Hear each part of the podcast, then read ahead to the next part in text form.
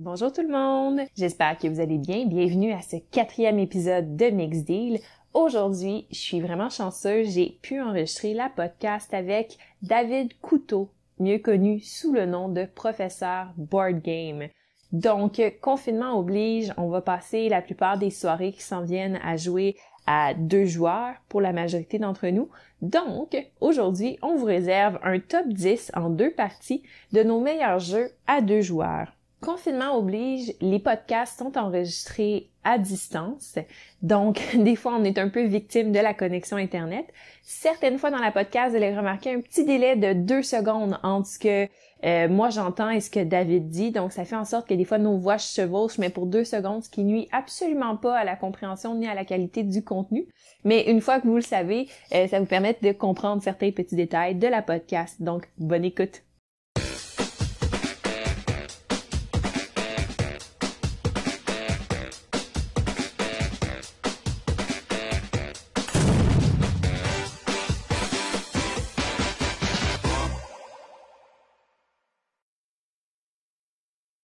Bon, mais salut David, ça va bien? Oui, ça va bien, toi? Oui, c'est sûr que c'est un peu plus relax côté, euh, côté soirée de jeu, par exemple, avec le confinement, mais sinon, ça va bien. Ouais, je pourrais dire la même chose, en fait. en plus que moi, j'habite tout seul, fait que mm-hmm. Les, opportunités de jouer sont moins grandes, mais euh, j'ai fait pas mal de jeux solo dernièrement, ce que je fais pas dans mes habitudes. Tranquillement, j'essaie de me réconcilier avec ça. Mais mm-hmm. sinon, euh, je fais beaucoup de, jeux en ligne, là, euh, soit euh, Board Game Arena, Tabletop Simulator, Tabletopia, des versions mobiles aussi de jeux de société en application. Notamment, j'ai joué beaucoup à Legendary DXP dans la dernière semaine. on, trouve, quand même le moyen de gamer malgré tout ça. Moi, je suis chanceuse, au moins, je peux quand même jouer avec, euh, avec mon conjoint. Là, fait qu'il y a cet avantage-là. Puis euh, il aime les jeux de société. Fait que vraiment, je suis. Fait que deuxième avantage. Mais c'est ça. De ce côté-là, je suis pas mal gâtée. mais euh, mais c'est ça. C'est sûr qu'il y a certains jeux, par exemple, que ça va attendre un peu. C'est pas tout de suite qu'on va se faire une partie de toilette impériale, mais il y a moyen quand même de, de moyenner. c'est quand même. Mm-hmm. Puis toi, David, pour les gens qui nous écoutent, euh, tu es très actif sur les réseaux sociaux, euh, puis sur YouTube également là, pour les jeux de société. Tu es connu d'ailleurs euh, sous le nom de professeur Board Game. Est-ce que tu veux nous expliquer un peu qu'est-ce que qu'est-ce que tu fais dans le fond? Ben oui. En fait, moi, dans la vie, je suis enseignant en sciences et technologies au secondaire. Et il y a quatre ans, j'ai décidé de, lancer une chaîne YouTube euh, sur les jeux de société. Je savais pas trop ce que je m'en allais avec ça. Euh, j'avais le goût de, me partir un projet, puis euh, les jeux, tranquillement, ça devenait une passion plus grandissante pour les jeux de société. j'ai toujours, toujours été un gamer. J'ai joué beaucoup à des jeux vidéo quand j'étais jeune, des jeux de rôle quand j'étais ado. puis mm-hmm. les, les, jeux de société sont arrivés peut-être plus à l'âge adulte. Là. Puis euh, avec le temps, ben, je me suis fait des amis aussi qui tripaient un peu là-dessus. Fait que là, on jouait ensemble, on découvrait des nouveaux jeux, etc. Fait que là, j'avais le goût de, me partir un projet puis euh, de, partager cette passion-là des, jeux de société qui grandissaient. Puis euh, avec mon background d'enseignant, ben, j'avais quand même 10 ans d'enseignement derrière la cravate. Ben, le petit côté pédagogie, le petit côté expliquer des jeux, ça me parlait beaucoup. Euh, fait qu'en mm-hmm. mélangeant un peu euh, ma passion pour l'enseignement puis ma passion pour euh, les jeux de société, ben, j'ai lancé mon projet qui est dans le fond la, chaîne YouTube Professeur Board Game. Puis on fait principalement des vidéos d'explication de règles, des vidéos complètes d'explication. Donc les gens pourraient écouter nos vidéos au lieu de lire les livres d'instruction. on, mm-hmm. on, rend, de fiers services à beaucoup de gamers. Oui, effectivement. Effectivement. c'est tellement rare en plus qu'il y a des vidéos en français, mais surtout québécois, là, sur les explications de jeu. C'est vraiment apprécié. ça fait plaisir, mais c'est ça, c'est un.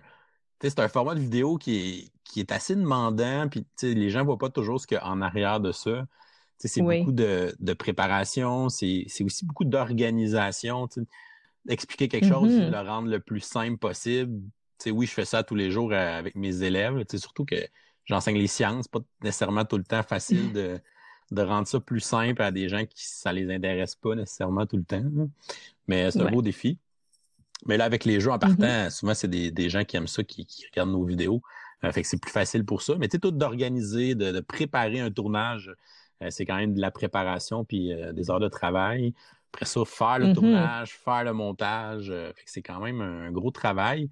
C'est sûr qu'avec le temps, on, on est devenu aussi meilleur. en quatre ans, on s'est amélioré beaucoup là, derrière la caméra, au montage et tout ça. Fait que ça, ça a beaucoup évolué.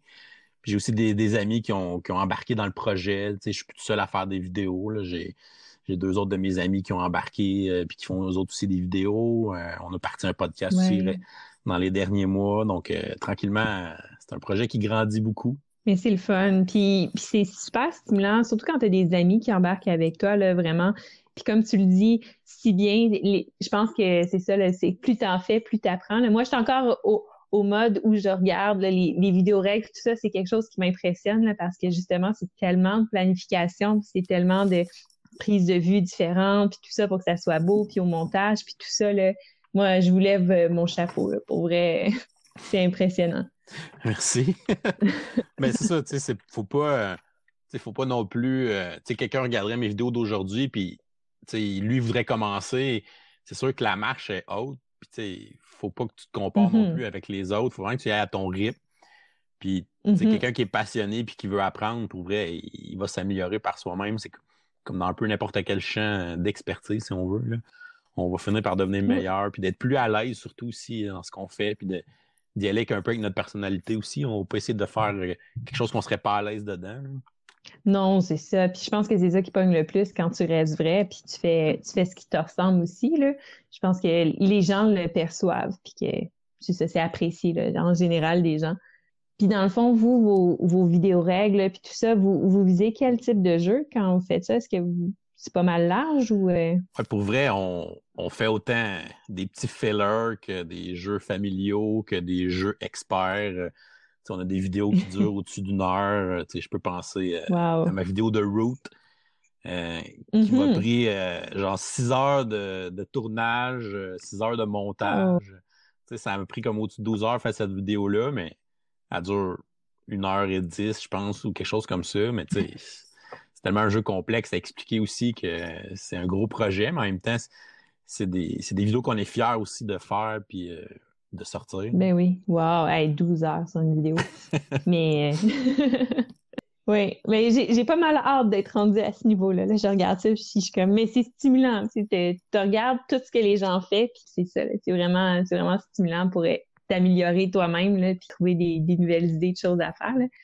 Puis euh, le podcast euh, aussi, ça c'est une bonne idée. Mais moi, je l'ai découvert euh, très récemment. Là, puis vraiment, c'est une formule que j'aime beaucoup. Là. Je trouve que c'est le fun. Parce que ça permet d'un de discuter plus avec les gens en profondeur sur certains sujets.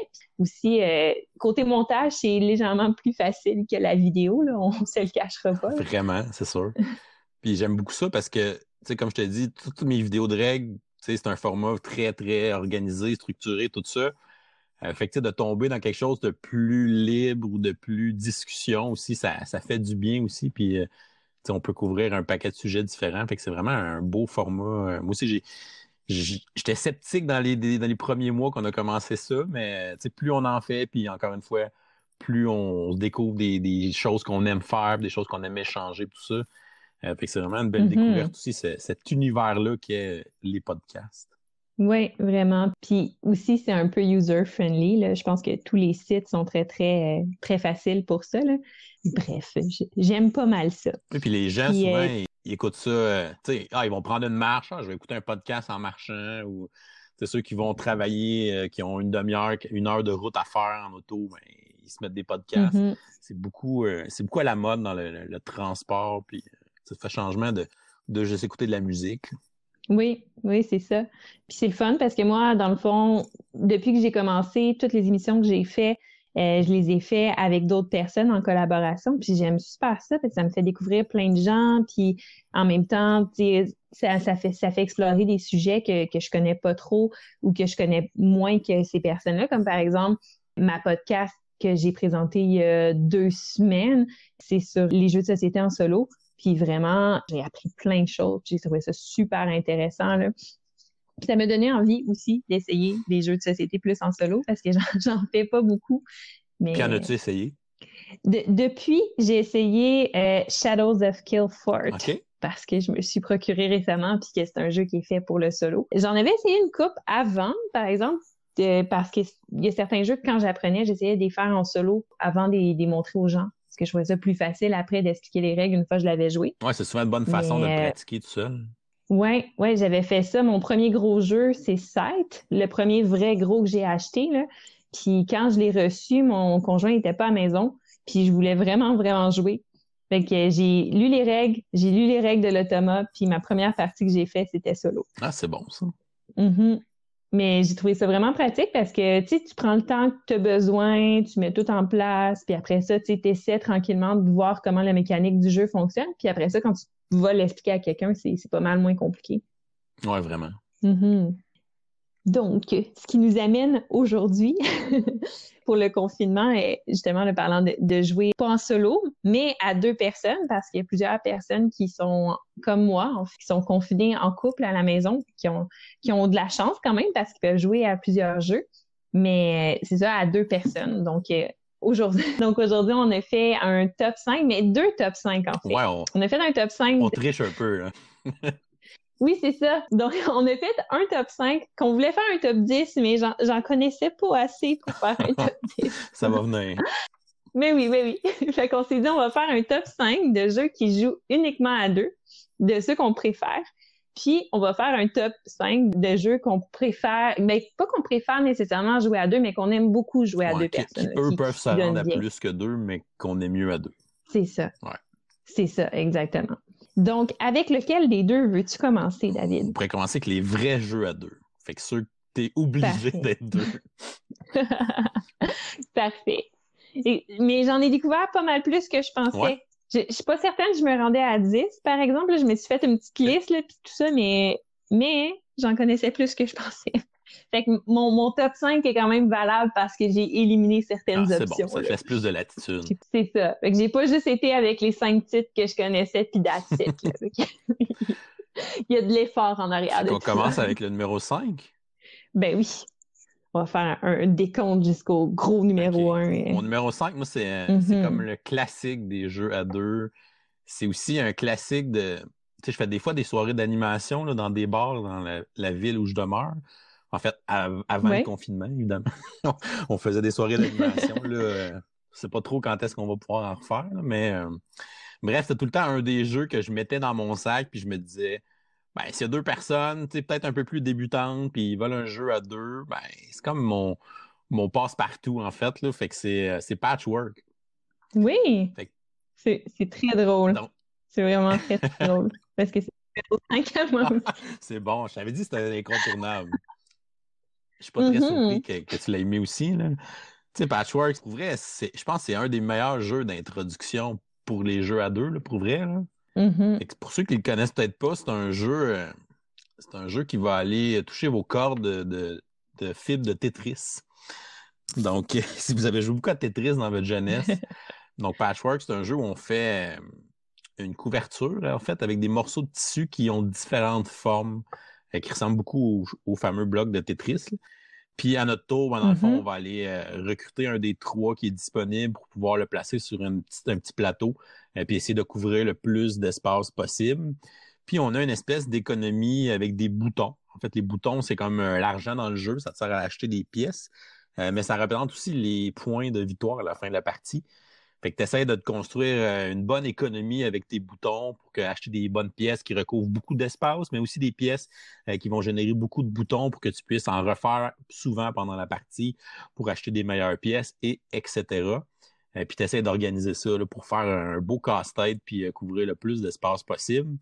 C'est drôle parce que ce jeu-là, souvent les premières parties, c'est comme Hey, viens-tu te finir dans le négatif? oui. Parce que chaque espace libre, c'est comme moins deux points. Puis la première partie, c'est comme j'ai eu moins deux. Oh, pourquoi? c'est vrai, Ça, m'a pris quelques parties avant que je commence à aller dans le positif. Là. Ouais, c'est ça, ça, prend un mm. petit peu de pratique. Mais pour vrai, c'est un jeu qui est. Je trouve qu'il c'est un jeu élégant, puis c'est un jeu qui est simple. Euh, mais le petit côté économique avec les boutons, ça vient mettre une petite coche de, de stratégie qui est intéressante dans un jeu qui est simple comme ça. Euh, fait que pour moi, je pense mm-hmm. que c'est un jeu qui est super accessible à tout le monde. Euh, Puis c'est clairement un des meilleurs jeux à deux, surtout si tu veux introduire des gens dans des jeux de société. Euh, je pense que c'est un must. C'est un des meilleurs jeux à deux, mais c'est ton numéro 5. Ouais, c'est un ouais, c'est ça, parce qu'on s'est rendu à plus loin. Mais tu pour des gens qui commencent, je mm-hmm. pense que c'est une valeur sûre. Oui, non, c'est vraiment bon jeu. Moi, ça a été un, coup de cœur, puis je l'ai découvert avec l'application Patchwork. Ouais, j'achète pas mal d'applications de, jeux de société quand ils tombent en vente. Surtout, là, comme au Boxing Day ou Black Friday, il y a plein d'applications qui viennent à moins de 1 dollar. Puis là, souvent, je vais en acheter quelques-unes. Je me souviens quand j'ai acheté Patchwork, je pense il y a deux ans, puis ça me tentait pas d'y jouer. Finalement, j'ai ouvert le jeu, je me suis dit, ah non, ça m'intéresse pas, le thème, ça vient pas me chercher. On, ouais, met ça abstrait. Oui. Puis, euh, puis c'est ça. Puis pourtant, c'est un peu niaiseux parce que quand tu fais le... J'avais même pas fait le tutoriel. Puis le tutoriel, il dure deux secondes. puis puis euh, finalement, je me suis décidée, je pense qu'il y a un mois ou deux, à y jouer à la version euh, mobile avant de tomber complètement accro, la version physique aussi. Puis c'est ça, une fois que je l'ai essayé mobile, je pense que j'ai fait 30 parties dans la même soirée. Puis la version mobile, est-ce que tu peux jouer contre un autre joueur ou est-ce que c'est seulement contre un ordinateur? Tu peux jouer contre un autre joueur aussi. Tu as le mode passé-joue, comme à peu près tous les jeux euh, de société sur mobile. C'est ça, puis c'est vraiment le fun. Pour vrai, c'est super rapide. Je pense que ça prend même pas 10 minutes une partie. Là, c'est très interactif. Les animations sont cute. Euh. fait oui, autant, autant mobile qu'en physique, c'est un super bon jeu à deux Donc, la version mobile, c'est une bonne alternative comme pour les gens seuls à la maison comme moi, présentement. oui, oui, une super bonne Je vais regarder mais qui tombe en spécial. Parfait. Donc, mon numéro 5, ben, ben c'est ça, là, c'est Patchwork. On a vendu le punch un peu. c'est ça, effectivement. Hein. Fait que ton numéro 4. Mon numéro 4, je vais aller avec euh, Codename Duo. OK. Dans le fond, euh, j'étais vraiment un grand fan de Codename. Ça a été vraiment un gros hit, la version euh, en équipe, tout ça, le jeu de party. Puis quand ils ont annoncé Codename Duo, pour vrai, j'étais comme hein, Codename à deux, il me semble que ça va être vraiment plat. Puis là, j'étais comme OK, hein, c'est un jeu coopératif, c'est bien weird. Comment ils vont faire ça? Euh, fait que j'étais comme intrigué de voir comment ils allaient prendre le concept de Codename, qui est comme un jeu en équipe, de party, d'association, de mots ou d'images. Euh, puis finalement, ils ont fait un jeu coopératif à deux. Puis pour vrai, ça fonctionne vraiment bien je pense que j'ai appris ah à aimer mieux Codename Duo que le Codename normal, finalement. Ah, c'est intéressant. La twist, c'est qu'on va avoir l'espèce de carte là, qui dit où sont tes agents sur euh, bon, que tu faut que tu fasses deviner à l'autre joueur. Mais dans le fond, dans Codename Duo, la carte, elle est recto verso. Fait que chaque joueur va devoir, en fait, collectivement, il faut qu'on fasse deviner euh, toutes les cases là, qui sont vertes, qui représentent nos agents. Euh, fait que chacun a une partie des informations. Euh, fait que tu as des agents sur ton côté que hmm. juste toi, tu vois, mais on en a trois en commun, si je me souviens bien. Puis au lieu d'avoir un assassin, il y en a trois sur euh, la, grille. Puis on en a un oh. en commun, mais fait que là, tu sais pas trop c'est lequel. Euh, puis dans le fond, on joue en alternance. Fait que moi, le premier tour, ben, c'est moi qui va te donner l'indice, puis c'est toi qui vas te deviner. puis après ça, ou à l'autre tour, ben là, c'est toi qui vas donner un indice, c'est moi qui va deviner. Fait que c'est vraiment à tour de rôle comme ça. Puis c'est cette dynamique-là que j'aime. Parce que quand je joue à Codename, je suis comme, mm-hmm. j'aime donner les indices, mais j'aime aussi deviner.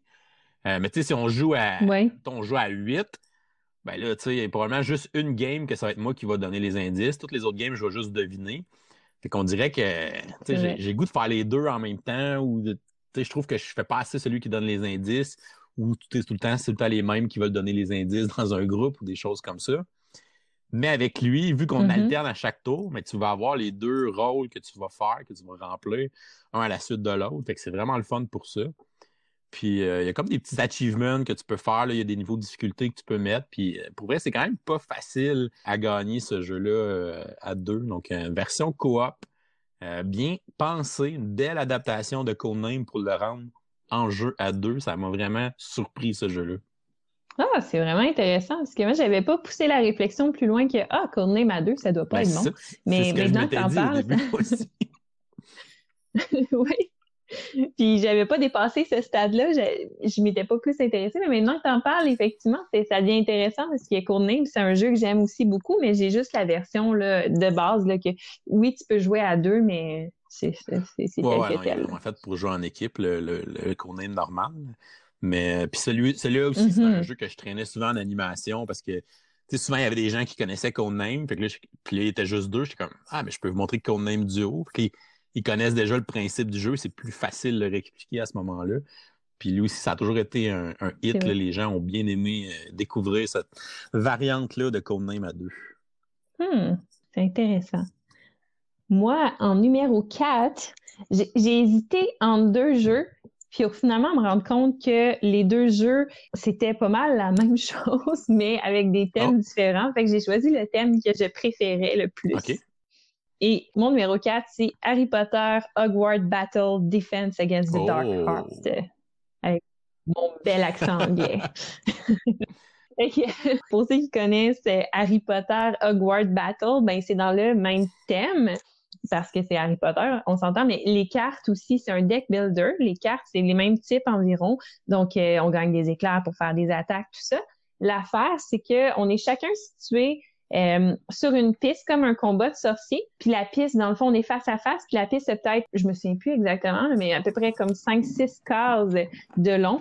Puis là, dès qu'on envoie un sort à l'autre personne, l'autre personne recule. le but, c'est de la faire sortir de cette piste-là pour gagner euh, un tour. Puis là, on joue comme ça, on joue jusqu'à temps que quelqu'un ait réussi trois fois à nous éliminer, puis euh, il gagne la partie. OK, fait que c'est un jeu qui demande un peu de timing, si on veut. Oui, c'est ça. Puis c'est vraiment le fun. Ça vient rechercher tous les côtés qu'on aime euh, du jeu coopératif, mais on le rend plus, dans le fond, plus compétitif. C'est vraiment deux personnes, une contre l'autre. J'ai vraiment aimé ça. Puis le jeu que j'hésitais à mettre à cette position-là, c'était Star Realm. Mais je trouve que les deux se ressemblent vraiment beaucoup. Dans Harry Potter Hogwarts Battle, tu as des alliés que tu mets devant toi qui restent tout le temps là. Euh, dans Star Realm, tu as des bases que tu vas mettre. Donc, je trouvais que ça, ça se ressemblait. Puis les cartes d'attaque, tout ça. Euh, c'est sûr qu'il y a des petits twists dans Harry Potter. Mais c'est ça, j'ai trouvé vraiment que le jeu est super le fun puis euh, une bonne profondeur. C'est Harry Potter, mon numéro 4. Ouais, puis dans le fond, j'imagine qu'à à peu près le même niveau de complexité que Star Realm. C'est comme un, un deck building, mais vraiment d'initiation lui aussi. Oui, oui. Il n'est pas très complexe. Là. Il, est peut-être un petit affaire plus complexe que Star Realm, parce que je pense que. Mais, mais même à ça, parce que Star Realm, les effets sur les cartes sont pas très euh, complexes. C'est ouais, puis t'es pas obligé de jouer dans l'ordre aussi. Il s'active n'importe quand. C'est ça. Je pense que dans Harry Potter, il y a un petit peu plus de stratégie que dans Star Realm. C'est ça qui m'a fait euh, me pencher plus sur lui que sur Star Realm. Parce que je trouve que tu, tu montes un peu mieux ton engin si tu veux, puis que la satisfaction de gagner est un peu plus là, justement. Tu es plus une fan d'Harry Potter que de vaisseau spatial. Puis tu serais dans. Mais j'aime quand même. Tu serais dans quelle maison dans Harry Potter?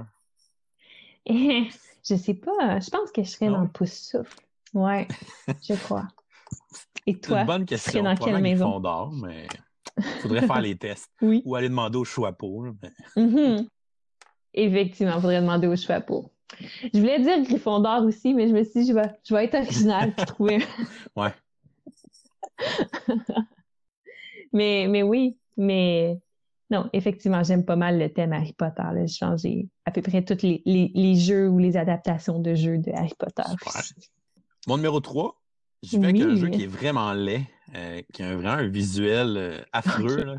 Puis euh, la boîte est vraiment pas attirante. C'est le genre de jeu que tu vois dans un magasin. Puis comme, non, j'achèterai pas ça. Mais finalement, c'est un super bon jeu. c'est le jeu Je suis déjà vendu. J'ai vu la boîte de jeu-là. C'est comme, comme une madame avec un turban, mais c'est comme zoomé. Fait que ça inspire pas tant, pour vrai. C'est un jeu qui se passe dans le désert. Euh, c'est un jeu, euh, c'est un espèce de placement d'ouvriers à deux euh, avec une twist assez bizarre. On va faire en fait une grille de cartes au milieu de la table. Puis autour de cette grille de cartes-là, il va y avoir des actions. Fait que dans le fond, à tour de rôle, on va avoir trois ouvriers. Fait qu'on va placer les ouvriers sur les cartes d'action qui sont autour de cette grille de cartes-là. Euh, fait qu'on va placer les ouvriers à tour de rôle, mais on n'active pas les actions tout de suite. Puis dans le fond, euh, une fois qu'on a placé nos trois ouvriers, on va aller placer des, d'autres marqueurs d'ouvriers aux intersections euh, des ouvriers qu'on a mis sur la grille, dans le fond.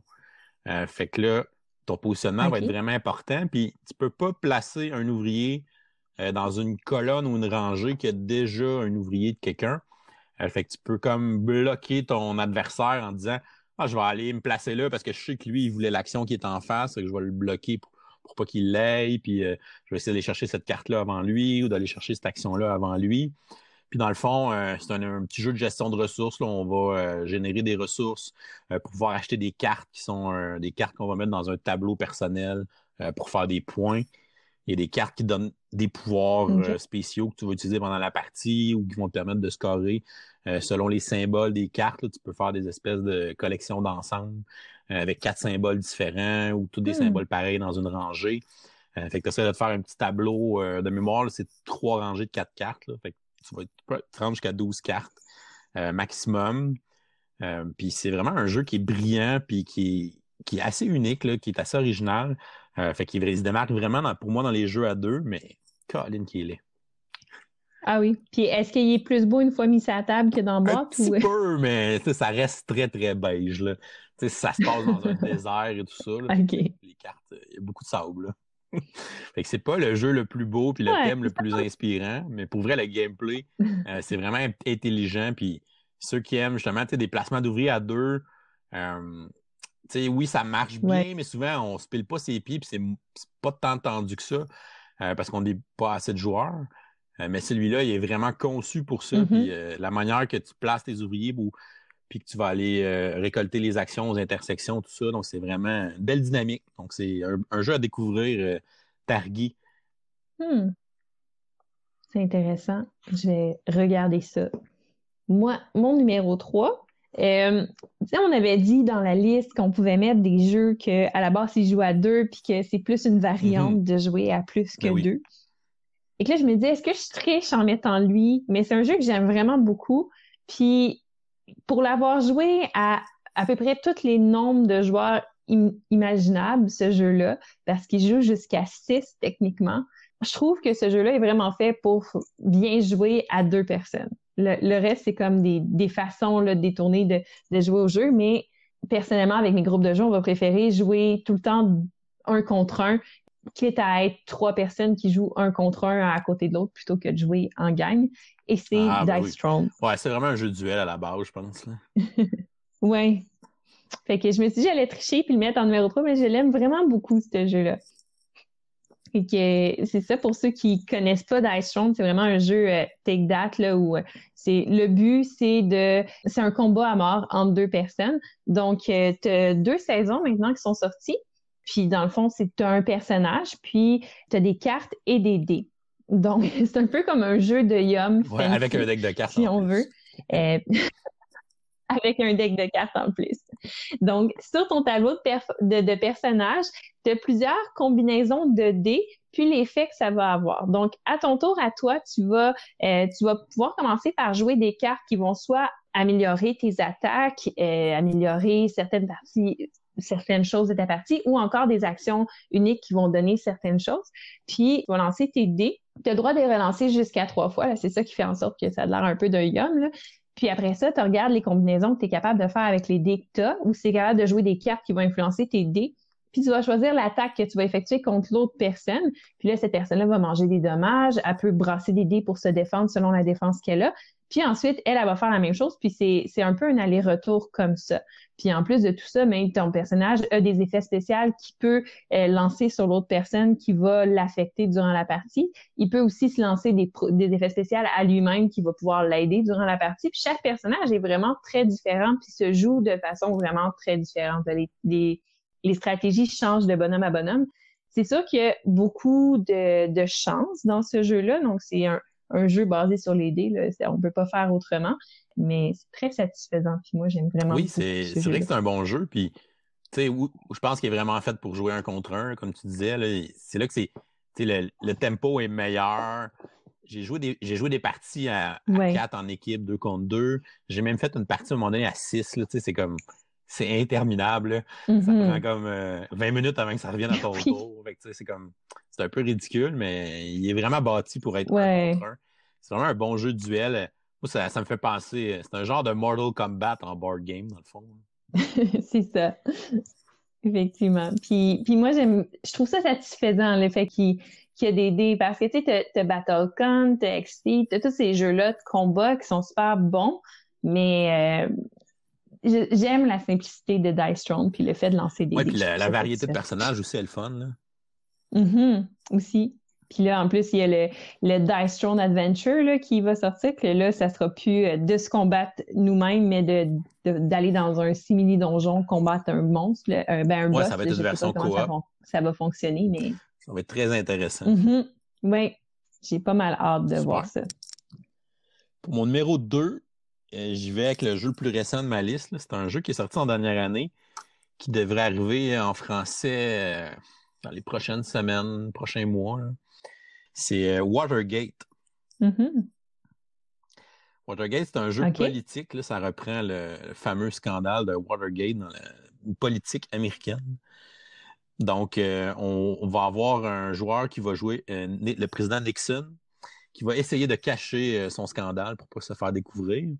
Puis l'autre joueur va jouer les journalistes qui tentent justement de découvrir son scandale pour le mettre au grand jour. C'est un jeu qui ressemble beaucoup à hum, Twilight Struggle. Donc, c'est un gros jeu politique lourd, mais celui-là, il, prend des éléments de Twilight Struggle, mais il les met de façon plus simple, plus allégée, plus accessible aussi. Dans le fond, chaque joueur a son deck de cartes à lui. Puis les cartes ont soit des numéros dessus ou des, euh, des pouvoirs, des événements que tu peux jouer. Puis pour les mordus d'histoire, mais toutes les cartes, c'est toutes des, des événements historiques qui sont inspirés de cette, ce, scandale-là. Donc, euh, ceux qui triplent là-dessus vont, aimer ces petits clins d'œil-là. Hmm. Les personnages que tu joues aussi sont des personnages qui existaient à cette époque-là ou des événements qui ont, qui ont eu lieu à cette époque-là. Puis on va euh, faire une espèce de soute à la corde. On va comme se disputer euh, une rondelle pour savoir qui, qui, va gagner la carte qui est en jeu pour la placer euh, sur le plateau principal, qui est un genre de, de billboard euh, qu'on mettrait avec des punaises puis euh, des, petits papiers qui sont tous reliés avec des fils qu'on voit dans les, mm. émissions de détectives, des choses comme ça. Puis dans le fond, le journaliste, qui mm-hmm. essaie de relier deux témoins à Nixon qui est au milieu du plateau. Fait qu'il va essayer de, faire des chemins avec les cartes qu'il gagne. puis Nixon, lui, ben, s'il gagne les cartes, ben, il va, pouvoir bloquer les chemins. Fait que là, ça va rendre la tâche plus difficile. Fait que ça, c'est une des choses qu'on se dispute. On se dispute aussi une initiative. Euh, celui qui contrôle l'initiative, dans le fond, c'est qu'il va jouer une carte de plus dans la ronde, ce qui est quand même très, très fort dans ce jeu-là. Puis l'affaire, c'est que quand tu joues ta carte euh, pour les numéros, tu vas avancer un, des choses sur le, le saut à la corde, sur l'échelle, pour essayer de de ton côté puis gagner. Puis la deuxième option, c'est de jouer ta carte pour son événement. Euh, fait que ça va faire l'effet qui est écrit sur la carte. Ça peut affecter différentes choses dans le jeu. Mais une fois que tu as joué une carte pour son événement, ben, elle est euh, retirée de la partie. Fait que là, c'est la décision de joue-tu ma carte qui a vraiment un bon événement, mais elle a aussi un bon chiffre. Fait que là, je pourrais plus jouer ce chiffre-là du reste de la partie. Tandis que si je joue hmm. cette carte-là avec l'événement, elle, a un petit chiffre, fait que là, elle sera plus dans mon deck pour le reste de la partie. Ça peut être bon. Fait que tu as toutes ces décisions-là à prendre à l'intérieur de ce jeu-là. C'est un jeu qui est super tendu, que les parties sont très, très serrées, autant d'un côté comme de l'autre. Puis, tu sais, ça joue à peu près en une demi-heure. Pour un jeu d'une demi-heure, il y a, beaucoup de stratégie, puis c'est comme satisfaisant de jouer à ça. On dirait quand tu finis, c'est comme, on dirait je viens de jouer un jeu d'une profondeur d'un jeu d'un an et demi, deux heures, mais finalement, ça a pris une demi-heure. Ah, c'est intéressant. Parce que la façon que tu le décrivais, je pensais que c'était un jeu qui était pour être plus long, parce que tu l'as un peu comparé à, Twilight Struggle, qui est un jeu plus lourd, là, qui joue à deux. Mais euh, non, ça, ça a l'air pas mal. C'est vraiment un, excellent jeu. Puis, moi, je ne pas sur les jeux politiques, encore moins de politique américaine. C'est pas nécessairement dans mes champs d'intérêt. Mais euh, le gameplay est tellement bon dans Watergate mm-hmm. que le thème me dérange même pas. Puis euh, j'y vais juste pour le gameplay, puis c'est vraiment trippant. Ah. Je vais regarder Il devrait sortir dans le mois de mai en France, là, fait que peut-être plus au mois de juin euh, au Québec. OK. Hmm. Bon, ça va probablement on, on va regarder ta wishlist. Oui, oui, effectivement. Moi, en numéro 2, c'est un, jeu euh, costaud aussi.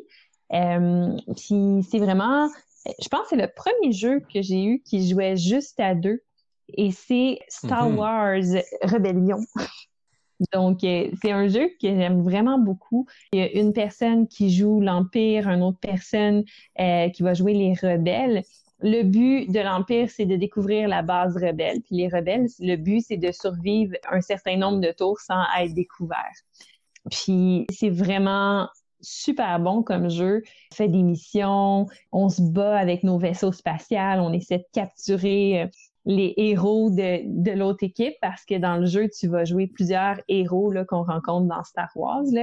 C'est ça, c'est super thématique. En fait, s'il y a un jeu qu'on pourrait dire, c'est vraiment c'est les films dans un dans une boîte. Ça serait c'est les vieux films en plus. Oui, c'est ça.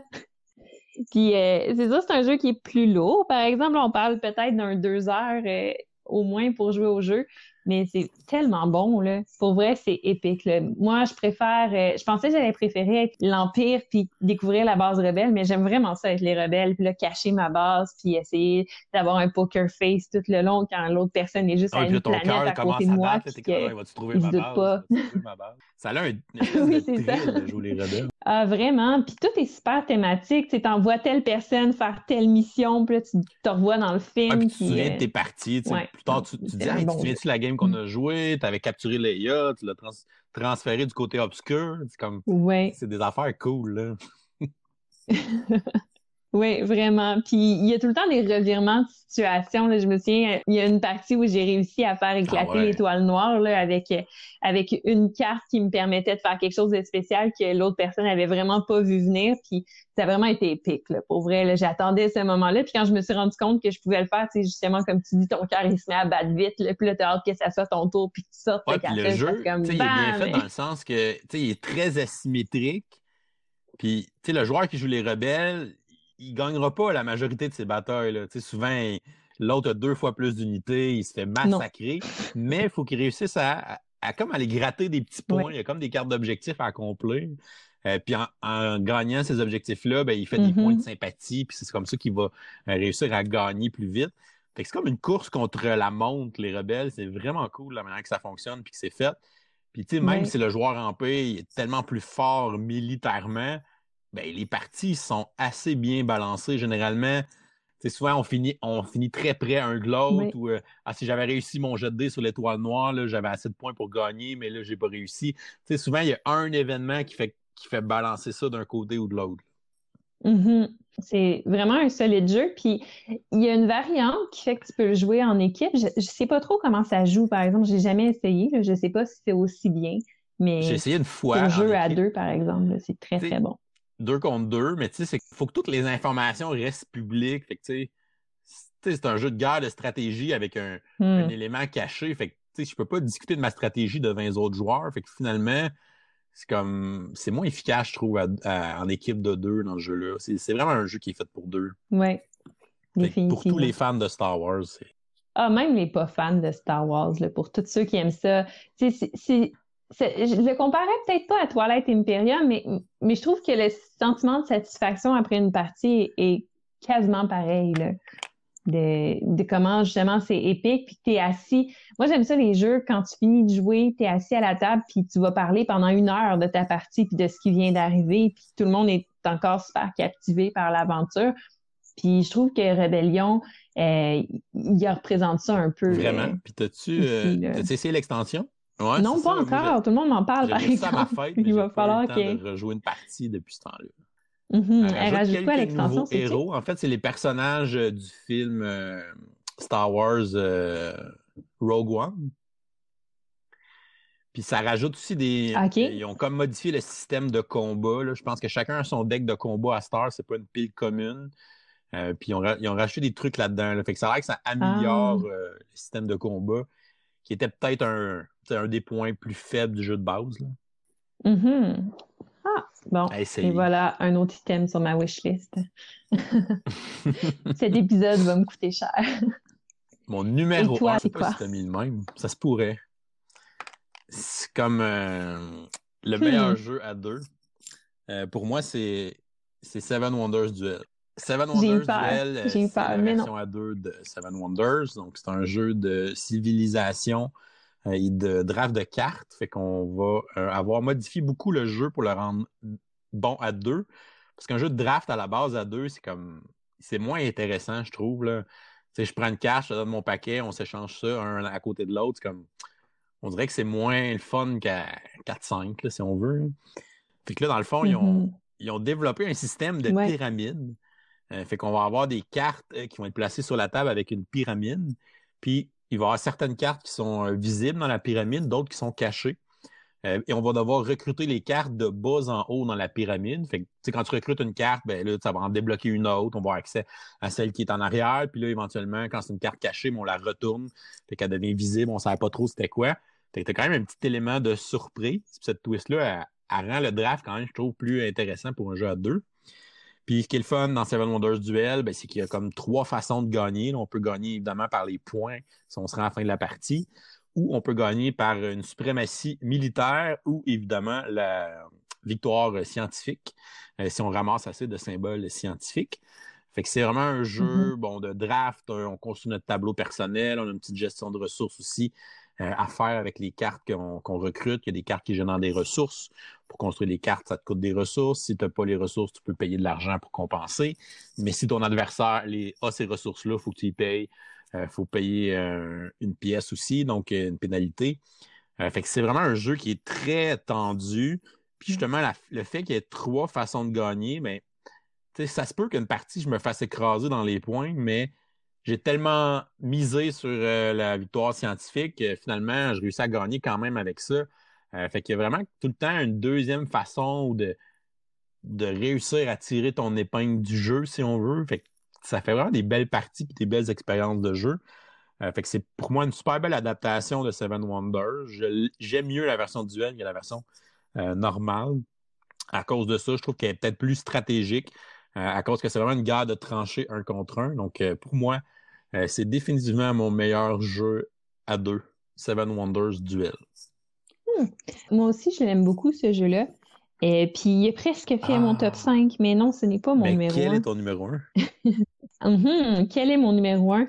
Eh, mon numéro 1, c'est un jeu qui peut jouer techniquement jusqu'à 4, mais qui nécessite des achats supplémentaires. Donc, comme quand tu achètes la une boîte, tu peux jouer juste jusqu'à 2. Moi, j'ai décidé que c'est un jeu qui jouait à 2. Et c'est Horreur ah, Arcane, le jeu de cartes ou le LCG. C'est un jeu. Ben, moi, je suis une fan finie déjà en partant de l'univers de Lovecraft. Euh, je pense que j'ai tous les jeux qui ah, se font sauf euh, les contrées de l'horreur. oui. Ah oui, j'en ai pas mal à la maison. c'est sûr que éventuellement, il fallait que j'essaie le jeu de cartes. Puis c'est quelque chose que je voulais pas m'embarquer dedans parce que c'est un jeu de cartes évolutif où il faut qu'une fois que tu as fini euh, la boîte de base, qu'il y a trois scénarios, ben là, il faut que tu achètes d'autres extensions puis d'autres scénarios pour pouvoir continuer à jouer. Puis là, moi, j'étais contre ce principe-là que pour pouvoir apprécier un jeu, il faut acheter plusieurs extensions. Mais force est d'admettre que le jeu est vraiment excellent. vraiment très, très bon. Puis euh, c'est, c'est Arkham Horror, mais à la place d'être avec des dés, c'est avec des cartes. Puis on se promène, dans le fond, dans certains lieux. Tu as des cartes, euh, justement, qui, qui déterminent certains lieux. Tu promènes ton bonhomme là-dessus pour t'en aller à des places, tu fais des tests avec tes cartes, tu essaies d'être meilleur que d'avoir des bons résultats puis tout ça. Puis euh, ça te replonge dans l'univers de Lovecraft, mais il y a aussi un, toute une partie un peu euh, construire ton propre deck parce que plus tu évolues dans le jeu, plus tu avances dans la campagne, mais plus ton bonhomme devient fort, peut avoir des cartes différentes. Donc là, tu construis ton deck. C'est sûr qu'avec la boîte de base, ça va être décevant rapidement parce que tu n'as pas beaucoup d'options. Fait vraiment, tu te rends compte que effectivement, c'est un jeu qu'il faut que tu dépenses pour pouvoir l'apprécier davantage. J'ai jamais essayé. Il est vraiment très, très, très bon. Non, mais j'ai joué à, mais j'ai joué gros à Marvel Champion. qui Marvel Champion a repris beaucoup de choses d'Arkham Horror, mais euh, je serais peut-être moins sur l'univers Lovecraft que mm-hmm. celui de Marvel, par exemple. mais j'ai des amis qui l'ont et qui, ont trippé beaucoup avec ce jeu-là. Donc, j'ai eu beaucoup de bons commentaires là-dessus. Puis moi, ça a été mon highlight de mon camping pendant l'été. Parce que c'est une petite boîte, c'est un petit jeu, ça s'amène bien. Puis euh, il y a des journées où il pleuvait, là, mais on jouait dans notre tente à, Arkham Horror, le jeu de cartes. Puis on avait beaucoup de plaisir le dernier jeu que j'ai joué dans une mm-hmm. tente, c'était euh, Ghost Story. Ouais, il y a plusieurs années, ah j'avais fait un, road trip euh, aux États-Unis. J'étais allé voir un, de mes amis qui habite à Los Angeles. Puis en revenant, on avait arrêté par le parc national du Grand Canyon, évidemment, pour voir de quoi ça avait l'air. Puis on avait on avait, on avait couché une nuit au mm-hmm. Grand Canyon ou dans un camping dans le parc national. Puis on avait joué à Ghost Stories dans la tente au Grand Canyon. Euh, fait que c'était très cool. wow. C'est vraiment le fun, les jeux de société en camping. Moi, quand je vais camper, j'ai euh, le sac de transport qui est pour un, instrument de musique, là, mais que tout le monde se sert pour transporter des jeux, le, le, le, le chromacast. Puis euh, je, je, le remplis de petits jeux à chaque fois que je vais camper. Là pour euh, au cas où il pleut, au cas où qu'on n'a rien à faire, euh, s'il fait froid, ça ne tente pas d'aller nous baigner. Puis euh, c'est souvent le soir avant de se coucher, on va tout le temps faire. c'est drôle parce que quand, j'étais au Grand Canyon, bon, évidemment, c'est comme un lieu un peu mythique. Là, tu dis, j'irai peut-être pas là deux fois dans ma vie, peut-être la seule fois que je vais aller là. Fait que, je vais comme me ramener un souvenir du Grand mm-hmm. Canyon, mais tu sais, je sais pas comme me ramener de quoi qui va traîner sur un armoire. Puis comme, ben, regarde, j'ai ramené ça du Grand Canyon je me suis acheté un souvenir qui est un jeu de société au Grand Canyon. C'est une version parc national de Yadi. ça a été comme mon souvenir du Grand ah Canyon. Ça a été cette version-là en plus. Fait que ça, ça rajoute un petit quelque chose que ce soit un jeu de société que, j'ai ramené du Grand Canyon. Nice. Ouais, moi aussi, j'ai commencé à faire ça euh, en, janvier, là, avant que tout explose. J'ai été à, Toronto voir le fantôme de l'opéra je voulais me ramener un, souvenir de tout ça. Puis finalement, on a été visiter les boutiques de jeux. Ah, puis à Toronto, c'est intense, les boutiques de jeux, là. C'est vraiment immense. Tu rentres là-dedans, puis euh, moi, j'ai été dans... Je me souviens plus c'était quoi le nom de la boutique. C'était pas Board Game Bliss, là, où, beaucoup de gens non plus. C'était une autre boutique qui, qui, était, qui était plus petite, mais en tout cas qui avait de l'air plus petite. C'était dans un sous-sol. Puis quand tu rentres là-dedans, c'est comme la grosseur d'une boutique normale au Québec mais juste de trucs de Warhammer. Fait que là, je suis rentrée, puis j'étais comme... Puis là, je me suis dit, ah ben là, je me suis trompée, là, c'est pas la bonne ah, boutique. En plus, on avait pris un Uber pour se rendre, puis on l'avait beaucoup à faire. Fait que là, c'était comme, c'était là ou c'était pas, tu sais. Puis là, là, on arrive là-bas, je suis comme, shit, tu sais, moi, je joue tellement pas à ça, Warhammer, tu sais. Puis mes amis qui sont avec moi, ils connaissent pas les jeux de société, ils sont comme, c'est vraiment cool, la boutique. Je suis comme, ben, c'est cool, mais non, c'est pas ça que je voulais. finalement, tu t'en vas dans le fond de la boutique qui a de l'air d'absolument rien. Puis là, ça se transforme en géant entrepôt. Puis t'as as des, des, tonnes et des tonnes de jeux. Je pense que tous les titres qui existent. Ça n'avait aucun sens. C'était gigantesque. Fait que je me suis acheté Dice Hospital à Toronto parce qu'il ah, était mal étiqueté. Qui m'est revenu vraiment pas cher. Mm Ouais. Fait que c'est, c'est, ça va être ma nouvelle tradition maintenant quand je vais en voyage. je vais me ramener un jeu de société. Donc, pour notre deuxième top 5, les meilleurs jeux à deux, mais qui jouent à plus que deux. Moi, euh, souvent, ton numéro 5. Bon, on sait que la majorité des jeux, c'est 2 à 4. C'est comme un classique. Mais il y a beaucoup de jeux, tu fais comme, hey, je jouerai jamais à ça à 4 ça va être comme interminable pour rien. Là. Ça va être trop long avant que ça revienne à mon tour. Euh, puis la game va durer 4 heures alors qu'elle devrait juste en durer 2. Euh, puis mon numéro 5 fait partie de ces jeux-là qui, qui seraient trop longs à 4. Euh, puis c'est Paladin du Royaume de l'Ouest. Fait que un gros jeu de stratégie ah bon, dans l'univers des, Royaumes de l'Ouest. Il y a eu Architecte avant. Paladin, c'est le deuxième opus. Donc, c'est un jeu qui ressemble un peu à, à Orléans, si on veut, tu vas avoir comme des ouvriers différentes couleurs, puis là, après ça, tu vas les placer sur ton plateau pour faire différentes actions. Tu vas euh, mettre un paladin aussi actif à chaque ronde qui va euh, te donner comme un pouvoir euh, pour la ronde, puis qui va augmenter les statistiques de, ton personnage. Puis on va essayer de développer tranquillement nos affaires, puis d'améliorer, débarrer des bâtiments, aller chercher des bonus et tout ça. Fait que c'est une espèce de jeu un peu salade de points. Euh, mais c'est un jeu très, très tinky. C'est un jeu très. Il faut penser beaucoup avant de faire ses tours et tout ça. Euh, fait que, à deux, je pense que ça roule bien. Euh, mais définitivement, ce jeu-là, à 3, à 4, ça devient comme insupportable, comment c'est long. fait que pour vrai, je pense qu'il est à son mieux à deux pour ça. Je sais qu'il y a aussi un mode solo là, que j'ai pas essayé, mais pour ceux qui tripent sur les modes solo, il, il en a un. Donc, euh, c'est un bon jeu qui a une bonne production aussi, de beau matériel, puis une belle profondeur. Donc, euh, Paladin des Royaumes de l'Ouest que je mettrai en numéro 5. Oui, puis cette compagnie-là est vraiment en feu, puis elle n'arrête pas de sortir des, titres qui sont super bons.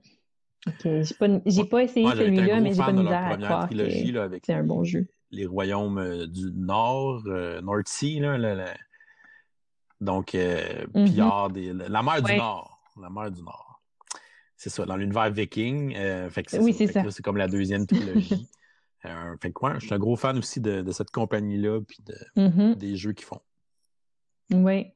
Moi, en cinquième position, mais, mes jeux en ce moment, c'est un peu, c'est un peu biaisé parce que là, dans, le temps du confinement, la seule chose qu'on a le temps de faire ou qu'on a le goût de faire, quand, parce qu'à un moment donné, euh, tu d'écouter Netflix, ben, c'est de jouer à des jeux. ça se peut que nos, notre facture de jeux de société euh, dans le dernier mois est un, un peu décuplée.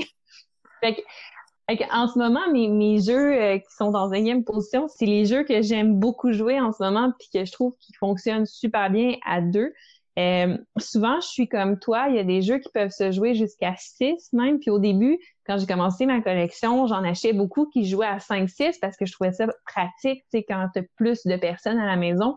Mais je me suis vite rendu compte que plus tu mets de, de, personnes sur un jeu, plus c'est long, souvent moins c'est bon ce jeu-là ne devrait pas durer deux heures, il devrait durer 45 minutes. Mais le fait qu'on a joué à six, ça a été long. C'est ça. C'est ça. Il y a certains jeux qui sont améliorés beaucoup du fait que tu es beaucoup de personnes. surtout les, jeux plus, euh, plus de confrontation, mais les jeux plus euros, je trouve que quand ils sont bons pour se jouer à deux, souvent c'est un bon chiffre. Euh, deux, trois. Là.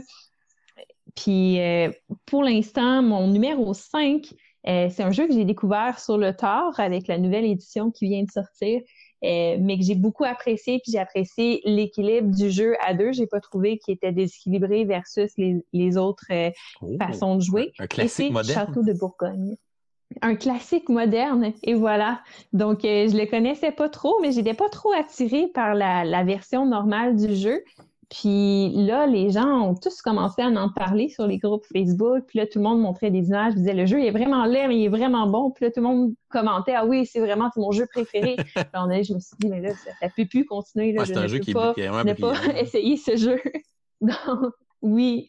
Donc euh, c'est ça, j'en ai fait l'acquisition récemment. Pour l'instant, j'ai Peut-être parce que j'ai essayé juste le mode deux joueurs. Fait que je sais pas à quel point mon opinion compte pour les jeux à deux, mais je le trouve très bien équilibré parce que justement, tu as une partie du board qui est fait pour jouer à deux, trois joueurs, donc déjà là équilibré, puis tout le jeu se réarrange selon le nombre de, joueurs qu'il y a.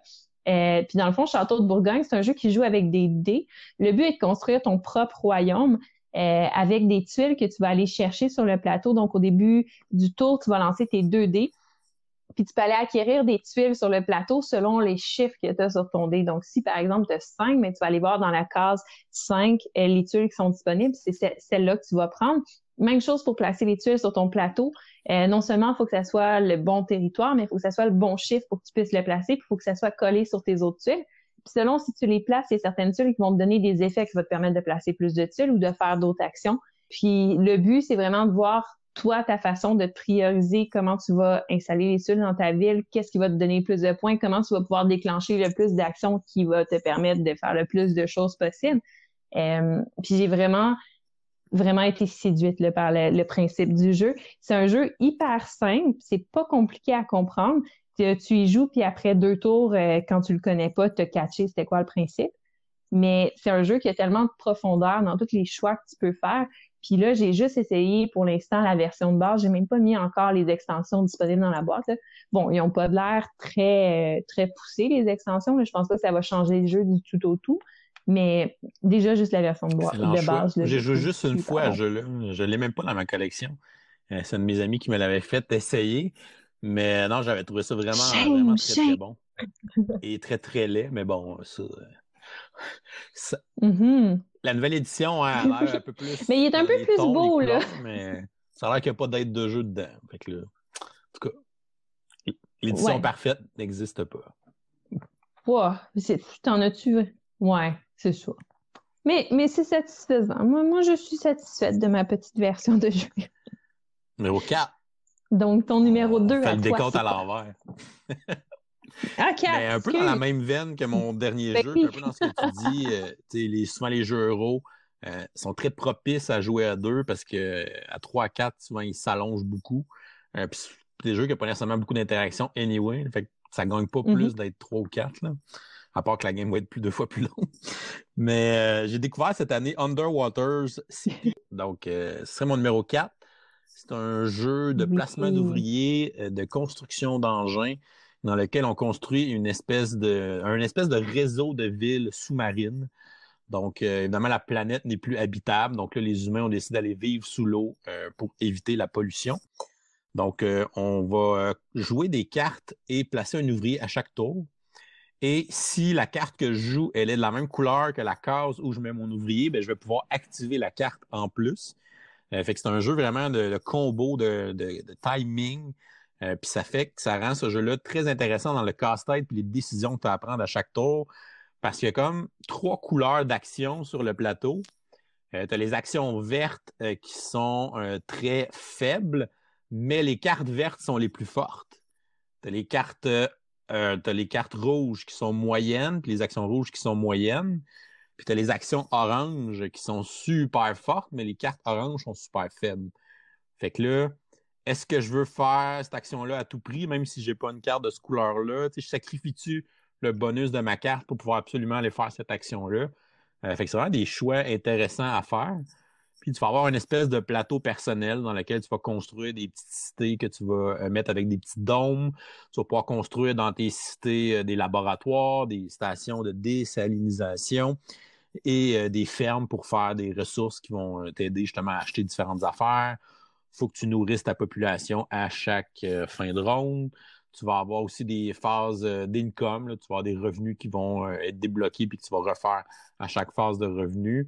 Euh, fait que c'est vraiment un bel engine building, puis euh, la petite dynamique avec les cartes puis le placement d'ouvriers mélangés ensemble, euh, c'est vraiment intéressant. Puis on peut aller chercher aussi des objectifs de fin de partie avec certaines cartes qui sont disponibles sur le plateau. Tu peux avoir aussi des petits contrats qui sont des objectifs à moyen terme qui sont à faire là, dans le jeu. Fait que vraiment plein de belles affaires dans ce jeu-là. Peut-être le matériel qui n'est pas super top, mais pour le gameplay, c'est vraiment un excellent jeu euro que j'ai appris à découvrir et je le préfère de loin aussi à deux joueurs. oui, effectivement. Il y a mélange ces deux jeux-là. Underwater Cities. Underwater Cities, euh, c'est un des, jeux qui est très, très, très haut sur ma liste. Pas ma liste d'aujourd'hui, mais ma liste de jeux en général. Euh, c'est un excellent jeu. C'est tellement satisfaisant comme jeu. Là. Puis tellement simple aussi dans, comment expliquer le jeu aux gens tu as, trois cartes dans les mains, choisis-en une. Si c'est la même couleur que l'action que tu choisis, ben tu fais les deux actions, sinon non. Mais après ça, tous les choix qui sont à, faire. Puis tu as raison que ce jeu-là, à deux, se joue beaucoup mieux qu'à plusieurs. Parce que les interactions sont pas là à part de bloquer les places que les autres personnes ne pourront pas atteindre mais le plateau en même temps se revire de bord, puis là, tu as, le plateau pour euh, justement deux joueurs. Ah, c'est vraiment une découverte. Que, c'est euh, J'ai eu la chance d'avoir l'extension aussi en même temps que le jeu. Puis euh, l'extension a corrigé un ah peu ce que un défaut du jeu de base, c'est que les plateaux, tes affaires glissaient un peu, un peu comme Terraforming Mars. Fait que dans l'extension, tu as des plateaux avec des petites encadrures, mm-hmm. des choses restent en place. C'est déjà mieux pour ça sinon, tu as quelques petits modules, mais c'est comme. Oh. Ça change pas tant le jeu pour vrai. Puis il est, assez dispendieux, l'extension. Fait que c'est vraiment plus un mm-hmm. luxe pour avoir des plateaux de luxe, je dirais, que pour avoir euh, les petits modules avec les nouvelles règles. Mm. Mm-hmm. Moi, c'est quelque chose que je regarde aussi là, qui est dans ma wishlist. C'est dangereux, ça. Ma wishlist devient plus grande de, de minute en minute. Parfait. Euh, moi, en quatrième position, euh, c'est un autre jeu que j'ai découvert au début du confinement, mais je l'ai découvert parce que je l'ai acheté au début du confinement, mais ça faisait des mois que je l'avais dans, dans, ma mire. C'est juste que là, ça, ça donnait bien. Euh, c'est Hera. Donc, l'âge médiéval. C'est un jeu, c'est comme un roll and write, sauf que là, c'est un roll and build parce que tu roules des dés puis tu construis ton village médiéval puis c'est littéralement construire parce que c'est en 3D. Fait que là t'achètes des petits murs, t'achètes les bâtiments, tu les places dans ta ville selon comment tu les places. Euh, ça peut avoir un impact sur les conséquences que tu vas avoir plus tard dans le jeu, sur les points que tu vas faire. Si tu réussis à mettre ta ville à l'intérieur de des murs, ben là tu fais plus de points. Euh, si toutes tes, maisons sont collées, mais ça se peut que tu aies vraiment des gros, euh, des gros problèmes plus tard. C'est pas chanceux. c'était pas très connu. Oui, c'est ça, des problèmes. Et voilà. Et c'est effectivement, c'est effectivement ça. Puis euh, non, super intéressant. Plus selon les bâtiments que tu vas construire, ben il y en a certains qui vont t'apporter plus de dés. Tes dés t'apportent des ressources, t'apportent des capacités de construire plus de choses dans ton tour. T'apportent aussi des points puis t'apportes euh, des points de combat parce qu'à la fin, celui qui a le plus de points de combat, ben, va gagner une ressource de l'autre personne. Fait que c'est là qu'il y a un peu plus d'affrontement, mais le reste du jeu, c'est pas mal de ton bord. Euh, puis encore une fois, le jeu est très bien équilibré. Il y a une version à deux joueurs, puis ça se fait super bien. C'est très satisfaisant. Il y a des gens qui ont chialé un peu sur le fait que le plateau jaune, c'était pas très beau. Moi, personnellement, il me dérange pas. Mais si jamais c'était vraiment un deal breaker, pour moi, euh, il se peinture très bien. Moi, j'ai la première version du jeu. Je l'avais ramené de Gen Con l'année qui est sortie. Puis euh, la première version, les plateaux sont jaunes, mais les icônes de ressources en haut, tu ne les vois pas, ou presque. Là. Je sais qu'après, je pense qu'ils ont mis comme des collants que tu mettais par-dessus pour mieux voir, là, mm-hmm. euh, où les gens peinturaient leur board tout simplement. Là, mais ça, moi, sur mes plateaux jaunes, on voit absolument rien pour vrai. Mais euh, c'est ça, c'est un, un, petit défaut qu'il y avait dans, la première édition. Je sais qu'ils l'ont modifié depuis ce temps-là. Mm-hmm. Oui, moi j'ai les petits collants. Il euh, faut que tu les colles, par exemple. C'est pas très user-friendly. Fait que ça dépend de ton, ton ah, niveau moi, artistique. Moi, moi c'est tel que tel. Quand, mais quand il y a des collants collés dans un jeu, je suis comme Ah, ils vont être tout croche encore. oui, ouais, moi aussi, définitivement. J'ai moi, quand il y a eu deux options secondaires, le musique ou euh, Moi, j'avais accès à de l'art ben, dramatique. ça. Moi, j'ai pris musique. c'est ça. ça m'a aidé à me déjeuner un petit peu. ouais, Quand on est ado, ça, ça l'aide quand même. C'est bon, ça. Numéro 3, c'est un jeu que je joue beaucoup, euh, ces temps-ci sur ma tablette, euh, mais j'ai la version physique aussi. Euh, c'est le jeu Legendary. Hmm. Donc, euh, c'est un deck building coopératif ou semi-coopératif si vous voulez le jouer comme ça, mais euh, je l'ai toujours joué coopératif au complet. Puis euh, Legendary, ça joue jusqu'à 5. Oui. Puis jouer à ça à 5, c'est affreux. Parce qu'évidemment, bon, tu sais, je joue mon tour au début, ben, j'ai juste les cartes de base, je vais m'acheter une nouvelle carte. Ma nouvelle carte, ça va dans ma défausse, puis c'est pas mal tout. Euh, fait que là, dans le fond, les ennemis vont tous sortir quasiment au début parce que ben, tout le monde, euh, comme acheter une ou deux cartes, mon deck est pourri encore. Euh, fait que tu achètes tellement tes cartes lentement quand tu joues à 4-5 que ça devient, ça devient trop difficile, premièrement. puis les parties sont désagréables, sont plus longues. puis généralement, c'est sûr qu'on ne réussira pas à gagner juste à cause de ça. Pas à cause qu'on n'a pas construit des bons decks, mais c'est qu'on n'aura même pas la chance de construire des bons decks parce que justement, vu qu'on joue moins de tours de jeu, puis que le méchant, lui, il joue à chaque, après chaque, chaque joueur, dans le fond. Hein. Fait que, tu sais, nous autres, on est cinq, et puis mm-hmm. le méchant va jouer cinq fois avant que ça revienne à moi. Fait que là, lui, il progresse bien plus vite que nous autres, on va progresser. Euh, fait que pour vrai, on dirait que le jeu il est vraiment brisé à 4-5, ça marche vraiment pas. Euh, fait que c'est pour ça qu'à 2, c'est ma configuration favorite, parce que là, tu as vraiment le temps de te construire un deck qui est intéressant, d'aller tester des stratégies, des synergies avec les cartes qui sont disponibles. Donc, ça devient beaucoup plus intéressant pour le côté deck building, puisque tu peux expérimenter dans une partie Legendary à 2 euh, que de jouer à 4-5. À 3, c'est tolérable, mais je pense qu'à 2, pour vrai, mm-hmm. euh, c'est son, son best pour moi. C'est sûr qu'il va être plus facile si tu joues à 2, parce que justement, on a plus l'opportunité de jouer souvent, fait qu'on se construit des meilleurs decks. Mais il y a plein de façons de monter la difficulté dans Legendary. Là. Tu peux mettre plus de mastermind, tu peux mettre justement un mastermind super dur avec un scheme très difficile. Fait que là, la partie, justement, même si on est juste deux, elle va être difficile pareil. Fait qu'il y a moyen d'arranger ça pour que ça soit quand même un bon défi si on veut jouer en coop. À Legendary, là, euh, puis là, je joue beaucoup sur ma tablette à Legendary DXP, qui est la version mobile, qui est gratuite d'ailleurs. Euh, donc, euh, Hmm. Tu peux aller télécharger ça.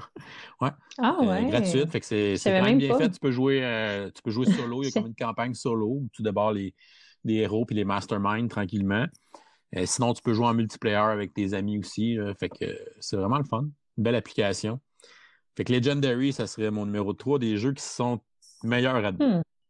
Oui, c'est intéressant que tu mentionnes ça. Il n'est pas dans ma dans, dans ma liste parce que, en fait, parce que j'y ai pas pensé.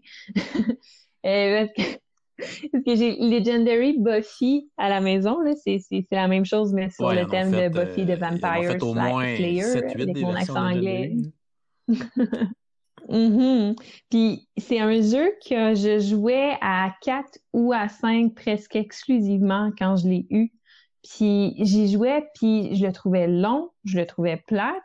Puis tu vois, moi, je trouvais pas que la difficulté augmentait, je trouvais que ça devenait trop facile ou peut-être que j'étais moins embarquée dans l'histoire. Puis au début du confinement, on l'a ressorti, puis on y a joué à deux. Puis à ce moment-là, on s'est regardé, puis on a fait ce jeu-là et plus jamais question qu'on joue à un autre nombre de joueurs que deux. C'était complètement une partie différente, puis on en a fait euh, partie sur partie. Là. On a été des journées à juste jouer à ce jeu-là. Là. Ouais, à 4-5, c'est bon, mais à plus que deux, euh, wesh. Ah oui, vraiment. Moi, en, numéro 3, c'est un jeu que je pense pas que si tu le joues à plus que... Ben, pour l'avoir essayé, si tu le joues à plus que deux, ça va pas tant le rallonger. Euh, je pense qu'à ce niveau-là, c'est le défi du jeu qui change. Puis je suis pas sûre que j'aime que, que je l'aime autant qu'à deux joueurs. Euh, puis il joue jusqu'à cinq. ça a été ma découverte de 2019. C'est mon jeu coup de cœur. Euh, quand je l'ai acheté, on l'a bingé là, comme, comme une série Netflix. Là. C'est c'est un jeu qui joue en, saison puis en épisode, puis on a fait la saison 1, je pense, en l'espace d'une semaine, même mm-hmm. pas. C'est Cthulhu Death Die. Fait qu'encore une fois, dans dans l'univers de Lovecraft. C'est-tu parce, que tu as, lu euh, beaucoup de littérature c'est une version de... que tu aimes cet univers-là? Absolument pas. En fait, j'en ai même pas lu encore. J'aime, en fait, j'aime les jeux dans l'univers de Lovecraft. il faudrait que je lise les livres parce que maintenant que j'ai joué à plusieurs jeux, tu sais, je pense que je, tu connais la mythologie, l'histoire un peu hein? plus, tu sais, je, la connais un peu plus, veux, veux pas. Non. Mais euh, non, c'est que Arkham Horror, ça a été un des gros jeux que j'ai eu en premier, le, le deuxième édition. Puis je l'ai acheté usagé avec toutes les extensions, puis j'ai joué vraiment beaucoup, puis j'ai été fascinée par l'univers du jeu, par euh, la complexité aussi, comment il était fait, tout ça. Puis à partir de là, ça l'a juste explosé. Ouais, c'est vrai que nos, euh, comme nos premiers jeux, c'est comme, comme nos premiers amours, là, ils ont une place spéciale dans notre cœur, puis on, même si c'est plus un jeu qui nécessairement qui est qui est à mode présentement, mm-hmm. c'est sûr que tu t'en es pas débarrassé puis que tu l'as encore puis tu le ressors probablement encore. Oui, oui. Puis j'ai la troisième édition que j'ai achetée aussi l'année dernière. Puis même à ça, euh, je me débarrasse pas de ma deuxième parce que les deux sont assez différents. Puis je l'aime, je l'aime un peu trop là, ma, ma deuxième édition pour m'en débarrasser. Même si les boîtes sont toutes amochées puis que le jeu il est pas très beau là. Euh, ouais. Fait que c'est ça. Toulouse Death Médaille, c'est dans l'univers de Lovecraft. Euh, puis c'est un jeu coopératif qui a été sorti par Cool Mini or Not sur Kickstarter, mais en fait c'est un, jeu de Cool Mini or ouais, Surtout s'il y a des figurines. C'est pas une question. Là. ouais, c'est ça. Mais dans le fond, le jeu, c'est que tu fais une aventure, donc tu, tu ça, ça, joue par scénario. Donc, euh, la, la, boîte de base, c'est la saison 1. Il y a six scénarios dedans. Quand tu ouvres une boîte de scénario, non seulement tu as la, la, carte de comment tout placer, les monstres à utiliser, mais tu as aussi euh, toute l'histoire du scénario, euh, les monstres qui sont associés. Puis là, en, relation avec ça, il faut que tu choisisses un grand ancien que tu vas jouer. Tu mixes ça ensemble, puis ça te donne ton scénario. Puis dans le fond, euh, le but du scénario, c'est qu'il y a des cultistes qui essaient de faire un rituel. Toi, ton but, c'est de l'empêcher de quelconque façon. Tu as des scénarios, c'est des scénarios d'enquête. Il y en a un euh, auquel je pense où c'était un bal masqué. Puis là, fallait que tu ailles interroger chacun des invités au bal masqué pour trouver ceux qui étaient coupables, puis euh, dans le fond, pouvoir les combattre. Puis là, c'est tout un, truc d'enquête. Fallait pas que tu tues les mauvaises personnes parce que sinon, tu étais, pénalisé. Puis bref, euh, c'est super intéressant parce que chaque scénario se renouvelle dans qu'est-ce que c'est, qu'est-ce qu'il faut que tu fasses. Euh, puis le jeu est super simple parce que Arkham Horror, c'est quand même pas un jeu qui est très digeste là, pour la plupart des gens. Les règles sont complexes, il y en a beaucoup, les exceptions aussi, tu sais. C'est, le genre de jeu tellement compliqué que quand tu gagnes à Arkham Horror, tu te demandes après ça, est-ce que j'ai vraiment gagné ou est-ce que j'ai fait une erreur de règle qui a fait en sorte que j'ai gagné? Puis euh, dans, dans Death Médaille, ben là, c'est vraiment très simple, un peu comme Zombicide. mais, mais avec une plus grande profondeur que Zombicide. Puis tu gardes l'effet suspense, puis l'effet est-ce que je vais gagner ou pas de Arkham Horror parce que c'est un jeu qui est pas facile non plus. Fait qu'il y a vraiment un super, ah, une super belle adaptation. Moi, cette année, euh, Cthulhu Death Médaille, je m'attendais tellement à rien de ce jeu-là. J'étais comme, ah, c'est sûr, c'est un zombicide mm-hmm. réchauffé. Ça va être Ils nous reçoivent la même, la même affaire, la même poutine qu'ils ont déjà fait des, des, dizaines de fois. Mais finalement, ils ont réussi à mettre des belles twists dans ce jeu-là. Puis, euh, chapeau à Eric Lang, qui est un très bon designer. Mm-hmm. C'est des jeux qui sont intéressants. Euh, non, vraiment, vraiment surprenant comme jeu. Puis, tu sais, c'est du Ameritrash pur et dur, là. Lancement de dés, euh, l'amélioration de personnage, mais mm-hmm. l'espèce de prise de risque dans le jeu-là, de... parce que ton personnage devient fou, mais c'est en devenant plus fou qu'il monte de niveau. Fait que, tu sais, c'est comme, je veux devenir fou parce que je veux développer mes nouveaux pouvoirs pour être plus fort, mais là, si je deviens trop fou, je vais mourir. Euh, fait que c'est cool comme concept, je trouve. Ça, ça ajoute un petit côté pas Sherlock dans le jeu. Oui, puis tous les personnages sont tellement uniques aussi. Ils ont chacun euh, des skills que tu peux améliorer justement en virant fou là, de, de plus en plus. Mais euh, tu sais, ils ont, ils ont deux skills communs que dans, dans peut-être euh, 10 skills que les personnages vont se partager. Là. Puis ils en ont tous un d'unique. Puis même avec la version Kickstarter, tu as plusieurs personnages supplémentaires. Vraiment, sont tous vraiment fun à jouer. Ils jouent tous différemment. Ils ont toute une petite twist. Euh, intéressante. Puis vraiment, euh, ouais, c'est un bon jeu. Je, suis conquise. Pour mon numéro 2, je vais y aller avec Five Tribe. Je sais que j'aurais dû le mettre en numéro 5, ça aurait été plus concept. Mais, mm-hmm. Mais pour vrai, Five Tribe, je pense que lui aussi euh, shine vraiment beaucoup à deux. C'est un jeu aussi qui demande beaucoup de réflexion, puis c'est un jeu que tu peux pas tant penser à ton coup d'avance parce que le, c'est un jeu où, dans le fond, on a un paquet de meeples sur le plateau. Euh, puis à ton tour, tu vas prendre euh, les meeples qui sont sur une tuile, puis là, tu vas les déplacer un par un pour faire un chemin. Euh, puis tu vas en déposer un sur chaque case que tu vas traverser. Puis la dernière case que tu vas déposer un meeple, mais ben, tu vas activer cette tribu-là, cette couleur-là de meeple, selon le nombre qu'il y a sur la tuile finale de ton déplacement. fait que c'est un jeu que le, plateau est en constante évolution. À chaque fois qu'un joueur va jouer, bien, il va ajouter des meeples, il va changer la. Les variables changent puis évoluent tout le temps. Fait quand tu joues à jeu là à 4, ben, j'ai beau penser à mon tour, là, mais il y a trois autres personnes qui vont jouer avant que ça revienne à moi. Le plateau va être très différent. Probablement que les meeples que je voulais déplacer ne seront plus là. Mm-hmm. Ils vont en avoir un de plus. Fait que là, mon trajet ne fonctionne plus parce qu'il faut que je bouge une case de plus. Fait que finalement, vu que tu peux pas penser trop d'avance, ben, généralement, tu vas attendre que ça soit proche de ton tour avant de commencer à réfléchir à ce que tu veux faire. Fait qu'à deux, je trouve que ça a le tempo parfait parce que l'autre joue, ça va à toi après, tu joues comme ça. Fait que c'est le plateau évolue moins vite. Fait que ça te laisse le temps de mieux penser à tes choses parce que tout ça se déplace moins rapidement. Euh, fait que je pense qu'il est plus optimal à deux pour ça.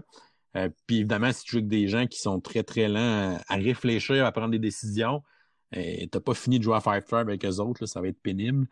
fait que pour moi, c'est vraiment un jeu qui est vraiment à son meilleur à deux joueurs aussi. Et puis c'est un super jeu stratégique, c'est super le fun.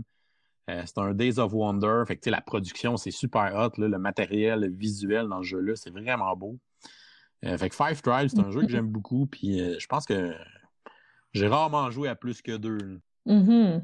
Oui, c'est un bon jeu. Moi, j'ai juste joué à quatre, mais c'est vrai, la chose que tu dis, par exemple, j'avais trouvé que ça servait à rien que je planifie ah, mon tour d'avance parce que le temps que ça arrive à moi, de toute façon, ouais. mm-hmm. ouais. Puis Days of Wonder, c'est une compagnie que j'aime vraiment beaucoup. Côté production, c'est comme une valeur sûre, tu sais que c'est de la qualité. Je pense Five Tribe, c'est leur jeu peut-être le plus complexe dans toute leur collection. Souvent, c'est des jeux un peu plus familiaux, les Days of Wonder. Mais euh, Five Tribe, il y, a, une petite coche, je pense, sur, euh, leurs autres titres. Oui. Mm-hmm.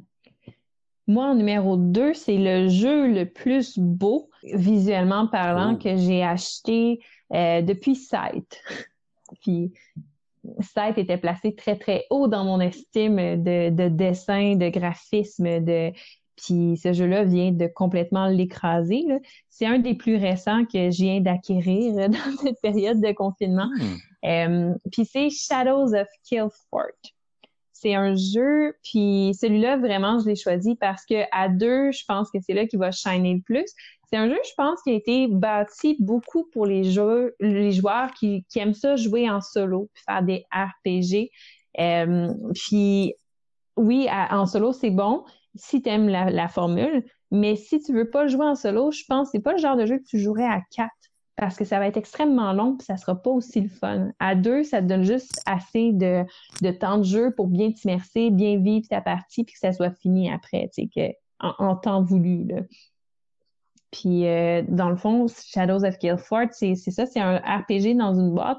Euh, c'est pas un, jeu en mode campagne, donc euh, tu joues une partie puis après ça, euh, c'est fini là, dans le fond. Ouais, c'est ça. C'est un, jeu où tu joues, tu joues ta partie, tu joues ton scénario, puis après ça, ça évolue pas là, à l'autre partie. L'histoire avance pas. Puis il y a pas vraiment, il y a une petite histoire dans le sens que euh, ton personnage doit réaliser quatre chapitres de son histoire pour après ça faire une grosse bataille finale pour finir son histoire. Ton histoire, ton personnage et ta classe tu les piges au hasard au début de la partie, donc tout change. Là. Comme en ce moment, on l'a installé juste en finissant de souper pour y jouer tantôt. Puis là, mon personnage, j'ai bien hâte de voir là, parce que c'est une samouraï vampire. Là, fait que c'est un peu badass. j'ai hâte de voir qu'est-ce que ça va donner. Euh, mais les dessins sur les cartes sont, sont euh, il n'y a même pas de mots, là. C'est tellement beau, là. Je l'ai devant moi, là. Je regarde les cartes de paysage depuis tantôt, là, puis euh, je, suis émerveillée, là. Le détail porté euh, à ça. Puis je pense que le, côté de moi qui aime beaucoup ce jeu-là, c'est que c'est un peu le même format que en étant très, très, très différent, on s'entend, là, mais le même format qu'Arkham Horror, dans le sens que tu as des, des skills qui te fait brasser un certain nombre de dés, tu fais des tests de compétences, puis les 5 et les 6, c'est tes réussites. Il faut que tu aies tant de réussites pour réussir les tests. Donc ça, ça ressemble beaucoup, beaucoup à Arkham Horror. Donc, c'est sûr que ça va viser un type de joueur particulier. Si t'aimes pas le hasard, euh, puis t'aimes pas les jeux qui sont très punitifs sur le hasard, t'aimeras pas ce jeu-là non plus. Mais pour ceux qui l'aiment beaucoup, c'est ce genre de jeu-là, qui aiment jouer à Arkham, mais ça, puis qui aiment les RPG un peu, c'est un bon jeu. Donc, tu essaies de faire les chapitres de ton histoire. À chaque fois que tu passes un chapitre, tu montes de niveau, donc tu développes des skills euh, nouveaux que tu choisis selon ta classe. Puis le but étant de finir ton histoire pour pouvoir euh, réveiller un gros boss final, un peu comme dans les Arkham où tu réveilles un grand ancien, mais là, c'est un boss final qu'il va falloir que tu combattes pour gagner la partie. C'est vraiment bien. Puis le jeu est très simple, c'est basé sur des cartes. Donc là, devant toi, le plateau de jeu, c'est 25 cartes étalées qui sont des lieux que tu peux visiter avec ton bonhomme qui est un petit standees. Là. La production est vraiment misée sur les cartes et sur l'art. C'est vraiment pas, euh, t'as pas de figurines, t'as pas rien là, dans ce jeu-là. Euh, mais tu te promènes dans les lieux, puis juste les images sont écœurantes. Mais euh, tu te promènes, puis là, tu fais des rencontres, euh, puis tu peux rencontrer des gens qui vont devenir tes alliés, mais tu peux rencontrer aussi des ennemis que tu vas devoir combattre. puis c'est d'évoluer à travers tout ça, puis réaliser tes trucs c'est un jeu de, complète, de, de, où tu veux compléter des sets, là, par exemple, pour réaliser euh, chacun des chapitres, tu as besoin de collectionner euh, des mots-clés que tu vas retrouver sur les cartes, soit d'ennemis que tu vas combattre ou les trésors que tu vas trouver ou les choses. Donc, en les ayant en main, mais là, ça te permet d'avancer dans tes chapitres. Je sais pas, j'ai pas joué encore. Je sais qu'il est assez récent. J'ai un de mes amis qui l'a acheté et qui, qui, aussi aime bien ça. Oui. Hâte d'essayer ça un jour euh, quand il y aura du déconfinement. Mm Puis il se combine aussi, euh, Gloom of Killfort, qui est comme la première version du jeu. Là. Shadows of Killfort, techniquement, c'est une extension, mais c'est un standalone aussi. Mais tu peux prendre les deux boîtes, les mixer ensemble, toutes brasser, puis et voilà, c'est un jeu avec plus de possibilités. Puis là, on est à, la grande euh, finale, le roulement de tambour. Qui joue à deux, mais qui est étiqueté 2 à 4. euh, moi, c'est un jeu qu'on a déjà parlé, en fait, que tu as déjà nommé euh, quelque part. Euh, c'est Star Wars et mm-hmm. Rebellion. J'ai décidé de le mettre de ce côté dans ce top 5-là, vu qu'il était étiqueté 2 à 4. Euh, clairement, très supérieur euh, à deux joueurs, parce qu'évidemment, c'est un jeu stratégique, mais qu'on a des éléments cachés. Que je peux pas nécessairement trop jaser de stratégie avec mon coéquipier. Puis, mm-hmm. bon, je pense qu'on en a jasé quand même pas mal tantôt. Mais euh, moi, ça serait mon choix des meilleurs jeux qui se jouent à plus que deux techniquement, mais qui se jouent Euh, juste à deux, Star Wars Rebellion. C'est très épique comme jeu. C'est un très bon choix, je ne peux qu'approuver. Moi, mon numéro un, ça a été, euh, je pense, la plus longue relation de amour-haine que j'ai eue avec un jeu. Euh, pendant plusieurs années, c'était plus de la haine que de l'amour. Oh. Euh, puis c'est Terraforming Mars. Donc, quand j'ai découvert ce jeu-là, c'était dans les premiers gros jeux que je découvrais après Sight. Et là, j'étais comme, oh my God, euh, c'est le jeu. Le jeu, il est vraiment incroyable. J'aime vraiment ça. Je tripais sur toute la mécanique, sur toute la profondeur du jeu. J'étais ébahie. Euh, puis j'étais encore trop nouvelle dans, dans le monde des jeux pour me rendre compte que la qualité, c'était vraiment ordinaire du matériel. Mais après ça, après ça, je sais pas, je pense que justement, j'avais pas bien réalisé la profondeur du jeu, tous les, les choix que tu as à faire, tout ça là, je, je, comprenais pas, je pense, parce que j'étais pas très bonne au jeu. Puis là, je me suis mis à pas aimer mes parties parce que je les jouais à plusieurs personnes. C'était très, très long. Là, tu avais plein de cartes dans tes mains. Tout le monde prenait cinq heures à choisir sa foutue carte qu'il voulait prendre de toutes les cartes qu'il avait dans ses mains. Là, tu arrivais à ton tour. Là, tu savais pas trop discerner. Quand tu connais pas beaucoup le jeu, tu savais pas trop discerner quelle carte était bonne, de quelle il était pas. Puis, je l'aimais vraiment pas. Puis je pense l'application est sortie sur téléphone. Euh, puis là, je me suis dit, ah, euh, l'application a l'air vraiment belle, j'ai le goût de l'essayer. Puis à partir de là, je pense que là, j'ai plus catché un peu le fonctionnement de Terraforming Mars. C'est là que je me suis rendu compte de la profondeur de la stratégie. Puis quand tu commences à comprendre un peu plus comment le jeu joue, puis comment euh, tout est interrelié, mais ça devient plus intéressant à jouer. Donc, dans le confinement, je me suis procuré non seulement Terraforming Mars, mais les extensions. Et après ça, euh, étant donné que je suis rendu un peu un peu trop fancy dans mes bouts de jeu, euh, je me suis procuré les, tuiles 3D, les plateaux joueurs, les bref. oui, oui, j'ai vraiment euh, j'ai vraiment fait là, comment deluxifier Terraforming Mars dans un là. Mais j'y ai joué, je pense, dix fois pendant le confinement. Là. Je sais pas si je l'apprécie plus du fait que de un, je l'apprécie plus à cause que je le connais plus, ou parce que en jouant à deux, euh, le jeu il est plus fluide. Parce que ce que je me suis rendu compte, oui, c'est le fun, les interactions. Euh, je, pense, qu'il n'y a besoin de présenter Terraforming Mars. Qu'est-ce que t'en penses? oui, c'est ça. Fait que dans le fond, tu sais, les interactions entre les joueurs, c'est vrai qu'à cinq, là, tout le monde se bat pour aller placer sur la map les tuiles que j'ai trouvé le fun, c'est que quand tu le joues à deux, oui, le jeu il prend autant de temps, mais euh, on dirait que tu as plus de temps pour amener ton engin à bout pour le faire évoluer comme tu veux parce que euh, dans le fond, il y, a moins de courses à faire euh, avancer tous les paramètres de Mars pour mettre fin à la partie. Tu as plus de temps pour ça. Puis même en jouant à deux, mais tu mets quand même autant de tuiles sur le jeu, mais c'est juste que tu fais une bagarre un peu avec l'autre personne. Ce que je me suis rendu compte, c'est que finalement, que tu joues de deux à cinq joueurs, il n'y a pas de grande différence, pas grands impacts sur le jeu. Donc, euh, je, l'aime vraiment beaucoup pour vrai. Maintenant, ça a, ça, monté très, très haut dans, mon, dans ma liste et dans mon essayé le mode solo? Non, pas encore. J'ai juste joué une fois à Terraforming. J'ai l'air d'un incul comme ça. Là. Ouais, j'ai joué une fois, j'avais trouvé ça oh, ouais. correct. comme toi, tu sais, la première partie, ça a comme... Je sais pas, j'ai pas... J'ai pas mm-hmm. accroché. Pourtant, les, les, les, jeux de engine building, c'est comme dans mes jeux préférés, mais je sais pas. J'ai trouvé que l'engine était un peu flat ou qu'il manquait quelque chose ou je sais pas. Faudrait que faudrait, je pense que j'y redonne une deuxième chance. Là. Ça va donner le goût. Tiens de rejouer avec les 3D, tu vas voir. Euh, ça met tout en perspective. Tu les imprimés avec une imprimante 3D? En fait, je les ai commandés pendant le confinement. Là, je sais, là, tout le monde dit acheter au Québec, là, mais il n'y en avait pas au Québec. Puis euh, je les ai commandés sur Etsy d'un gars en Espagne. Puis pour vrai, quand je l'ai commandé, j'ai écrit un message, j'ai dit écoute, avec tout ce qui se passe, est-ce que tu, tu veux le faire quand même, euh, parce que c'est nos stress là. Puis il était tellement content de un d'avoir une source de revenus, de deux d'avoir quelque chose à faire pendant le confinement. Le gars, ok, euh, sans joke, je l'ai commandé. Puis cinq jours plus tard, c'était fini d'imprimer, c'était envoyé. Trois jours plus tard, c'était chez nous. Ça, ça n'avait aucun sens. Puis j'ai même pas payé le shipping. C'était compris dans le prix des tuiles. Ça m'a coûté pratiquement rien, là. Vraiment. Pour vrai, c'est sur Etsy. mon Dieu, je, me souviens plus du nom de la personne, mais c'est les tuiles 3D de Terraforming Mars, puis ça vient d'Espagne. Euh, tu as, le lot à 83 dollars canadiens sans taxe, puis c'est livraison incluse. Ou si tu veux plus de tuiles pour si jamais tu joues à 5 joueurs et plus, tu veux pas en manquer, ça m'a coûté 110 pas de taxe. Quand même. Euh, puis en dedans de 10 jours, je l'avais dans ma maison. Là. Puis le travail est remarquable. Puis non seulement il fait les tuiles, mais il fait des marqueurs spécialisés pour chaque euh, paramètre de Mars que tu évolues.